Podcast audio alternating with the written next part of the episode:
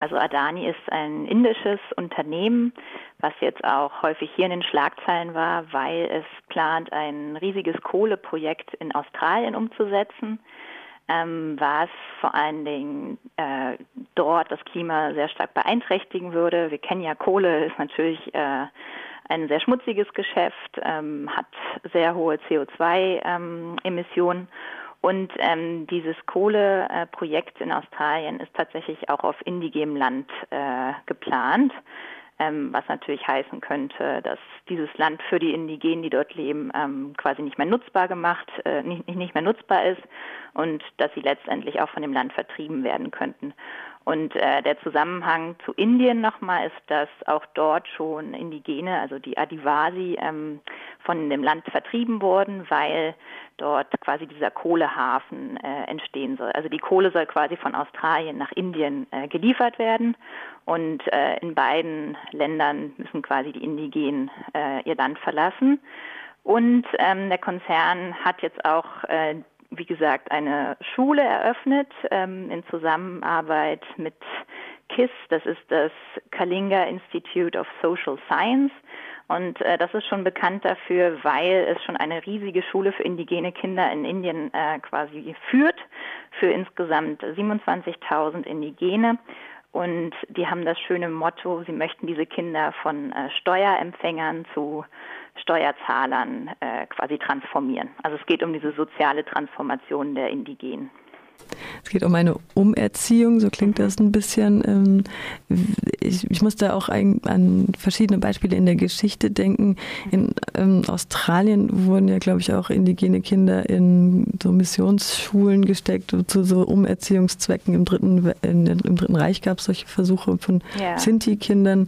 Vielleicht da noch mal ein paar Worte zu dem geschichtlichen Hintergrund? Genau, also diese Versuche gerade durch Bildung quasi Kinder zu anderen Menschen zu machen, gab es wahrscheinlich überall auf der Welt, ähm, wie Sie schon meinten, in Australien ähm, gab es diese berüchtigten Schulen, aber vor allen Dingen auch in äh, Kanada und in Nordamerika. Äh, in Kanada gab es zum Beispiel ähm, jetzt, also es wurde vor einer gewissen Zeit wurde dieses Vorgehen, was es dort gab, äh, indigene Kinder in diese Schulen zu stecken, wurde auch als kultureller äh, Völkermord bezeichnet, weil von den 6000 Kindern ähm, die in diese Schulen gingen, ähm, starben sehr viele äh, durch diese Praxis, die in den Schulen äh, herrschte, wie zum Beispiel die Kinder zu schlagen, sexuell zu missbrauchen etc. Ähm, und es herrschten natürlich sehr schlechte Bedingungen dort, viele Krankheiten und die Verzweiflung dieser Kinder, dadurch, dass sie von ihren Familien getrennt waren und auch von ihrem Land und von all dem, was sie kannten, führte oft dazu, dass sie versuchten, aus den Schulen wegzulaufen oder wenn sie halt keinen anderen Ausweg mehr sahen, dass sie dann äh, Selbstmord begingen. Es geht ja um das Land der äh, Indigenen. Also diese Schulen haben natürlich verschiedene Zwecke. Ähm, in der Vergangenheit, aber auch immer noch, gab es vor allen Dingen auch so religiöse ähm, Bekehrungsversuche, also dass man indigene Kinder quasi in Missionsschulen äh, schickte, ähm, sei es jetzt christliche, hinduistische, islamische etc. Da war alles vertreten und ist auch immer noch vertreten, um quasi den indigenen Kindern ihren Glauben und ihre Tradition äh, ja, abzugewöhnen. Ähm, aber was natürlich sehr oft, sehr oft hinter diesen Schulen steckt, weil sie ja auch mit äh, Wirtschaftsunternehmen zum Beispiel kooperieren, ist halt diese, ja, diese Suche nach dem Land der Indigenen. Also äh, indigene Kinder in Schulen werden nicht selten als Schweine oder Hunde äh, bezeichnet und sie werden als sehr primitiv dargestellt. Und äh, Zweck dieser Ausbildung in den Schulen ist es oft, dass sie sich quasi ähm, für ihre Familie, für ihre Gemeinde schämen und gar nicht mehr auf dem Land leben möchten. Und das ist natürlich sehr praktisch für solche Unternehmen, weil sie dann sehr einfach ähm, an das Land der Gemeinden kommen. Sie haben ja auch schon das Stichwort Fließbandschulen mhm. genannt und die Leute zu, äh, von Steuerempfängern zu Steuerzahlern mhm. umzuerziehen. Was spielt die Bildung dann noch für eine Rolle? Ja, also die Bildung ist vor allen Dingen, der Zweck der Bildung ist eigentlich, sie an dieses Mainstream-System anzupassen, ähm, was in einer Gesellschaft äh, vorherrscht. Also in der Geschichte, in der Vergangenheit, zum Beispiel als es diese Schulen in den USA und in Kanada und auch in Australien gab, ähm, ging es oft darum, dass man quasi billige Arbeitskräfte brauchte, ähm, die quasi die Zivilisation in Anführungszeichen äh, voranbringen sollte. Und ähm, das kann man jetzt auch noch so sagen. Also Kinder sollen oft quasi sich einfügen in das, was als richtig erachtet wird. Ähm, sie sollen arbeiten und quasi Gewinn machen, ähm, Steuern zahlen etc., weil dieses Leben, was sie haben, dieses Leben auf ihrem Land, ähm, was ja oft ein sehr autarkes Leben ist, weil sie quasi von ähm, vom Staat etc. Und unabhängig sind, wird als ja als rückständig betrachtet. Was gibt es denn für Widerstand gegen diese Form der Schule? Hm, es gibt äh, vor allen Dingen natürlich Widerstand von den indigenen Gemeinden selbst, wobei es da auch schwierig ist, weil die Kinder auch oft gezwungen werden, in diese äh, Schulen zu gehen. Und oft wissen die Familien am Anfang auch gar nicht, was das eigentlich für Schulen sind und entscheiden sich dann doch, weil es natürlich auch angepriesen wird, wie was für eine gute Ausbildung sie da bekommen und natürlich alle Familien immer nur das Beste für ihre Kinder wollen, entscheiden sich dann doch, ähm, die Kinder in die Schulen zu schicken. Aber sobald sie dann zum Beispiel merken, was wirklich dort passiert, ähm, dass ihre zum Beispiel ihre Töchter dort äh, sexuell missbraucht werden oder dass ihre Kinder versuchen, aus den Schulen zu fliehen, ähm, versuchen sie natürlich etwas dagegen zu tun ähm, und melden zum Beispiel die Fälle von sexuellem Missbrauch der lokalen Polizei. Ähm, da passiert dann leider nicht sehr viel. Also das kennt man ja oft, dass ja quasi Indigene oft so auf dem untersten Stufe der Gesellschaft äh, für viele stehen.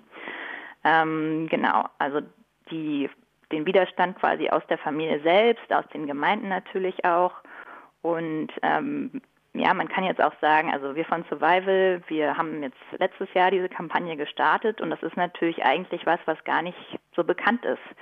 Ähm, also man denkt quasi an die Geschichte zurück, maximal an diese Residential oder Boarding Schools in Kanada und in den USA.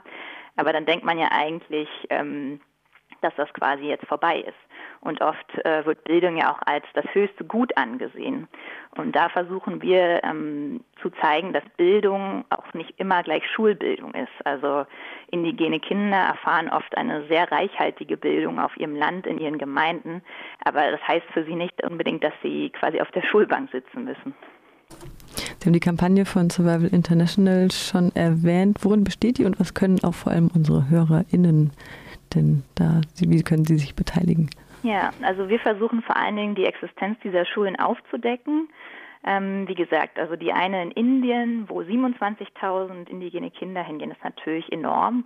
Und ähm, unser Ziel ist es auch, diese Schulen quasi zu schließen, weil äh, sie indigenen Kindern eigentlich nichts Gutes bringen. Genau. Und ähm, uns geht es vor allen Dingen auch darum, gute Beispiele von indigener Bildung zu zeigen. Ähm, zum Beispiel haben die Yanomami in Brasilien, das ist ein sehr großes indigenes Volk, ähm, haben schon seit den 90er Jahren ihre eigenen Bildungsprojekte. Und da geht es vor allen Dingen darum, dass ähm, ihre Sprache ähm, gelehrt wird, was oft in diesen Fließbandschulen nicht der Fall ist. Ähm, oft wird es den Kindern quasi untersagt, ihre eigene Sprache zu sprechen, was äh, für sie sehr fatal ist und für uns auch fatal ist, weil ja gerade die Sprache der Schlüssel zu dem ganzen reichhaltigen Wissen ist, was Indigene haben, dem Wissen über die Umwelt, über die Natur, wie man das Klima schützen kann. Und äh, sowas geht oft auch verloren, weil halt Kinder diese Fließbandschulen besuchen und letztendlich gar nicht mehr ihre eigene Sprache sprechen können. Ähm, da haben zum Beispiel die Yanomami ein Projekt und da ist es auch so, wie ich vorhin schon gesagt habe, dass sie halt nicht in Schulen gehen, wie wir es kennen, sondern vielmehr in ihren Gemeinden, Gemeindehäusern äh, lernen mit der ganzen Gemeinde zusammen. Und es gibt auch Projekte, die sich nicht unbedingt an Kinder richten, sondern vielmehr an die anderen, an die Erwachsenen der Gemeinde, weil man sagt, dass Kinder eh schon so viel zu lernen haben und viel auch in der Natur lernen. Genau, solche Projekte versuchen wir sichtbar zu machen, um halt auch dieses Gegenbeispiel zu haben zu diesen Fließbandschulen und zu zeigen, dass halt ja Bildung überall stattfindet, nicht nur in diesem traditionellen Schulkontext.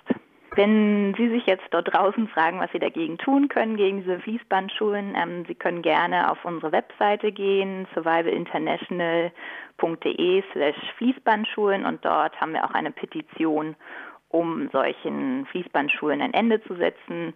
Es gibt noch einen ausführlicheren Bericht über Fließbandschulen und weitere Hintergrundinformationen, ähm, falls Sie Interesse haben.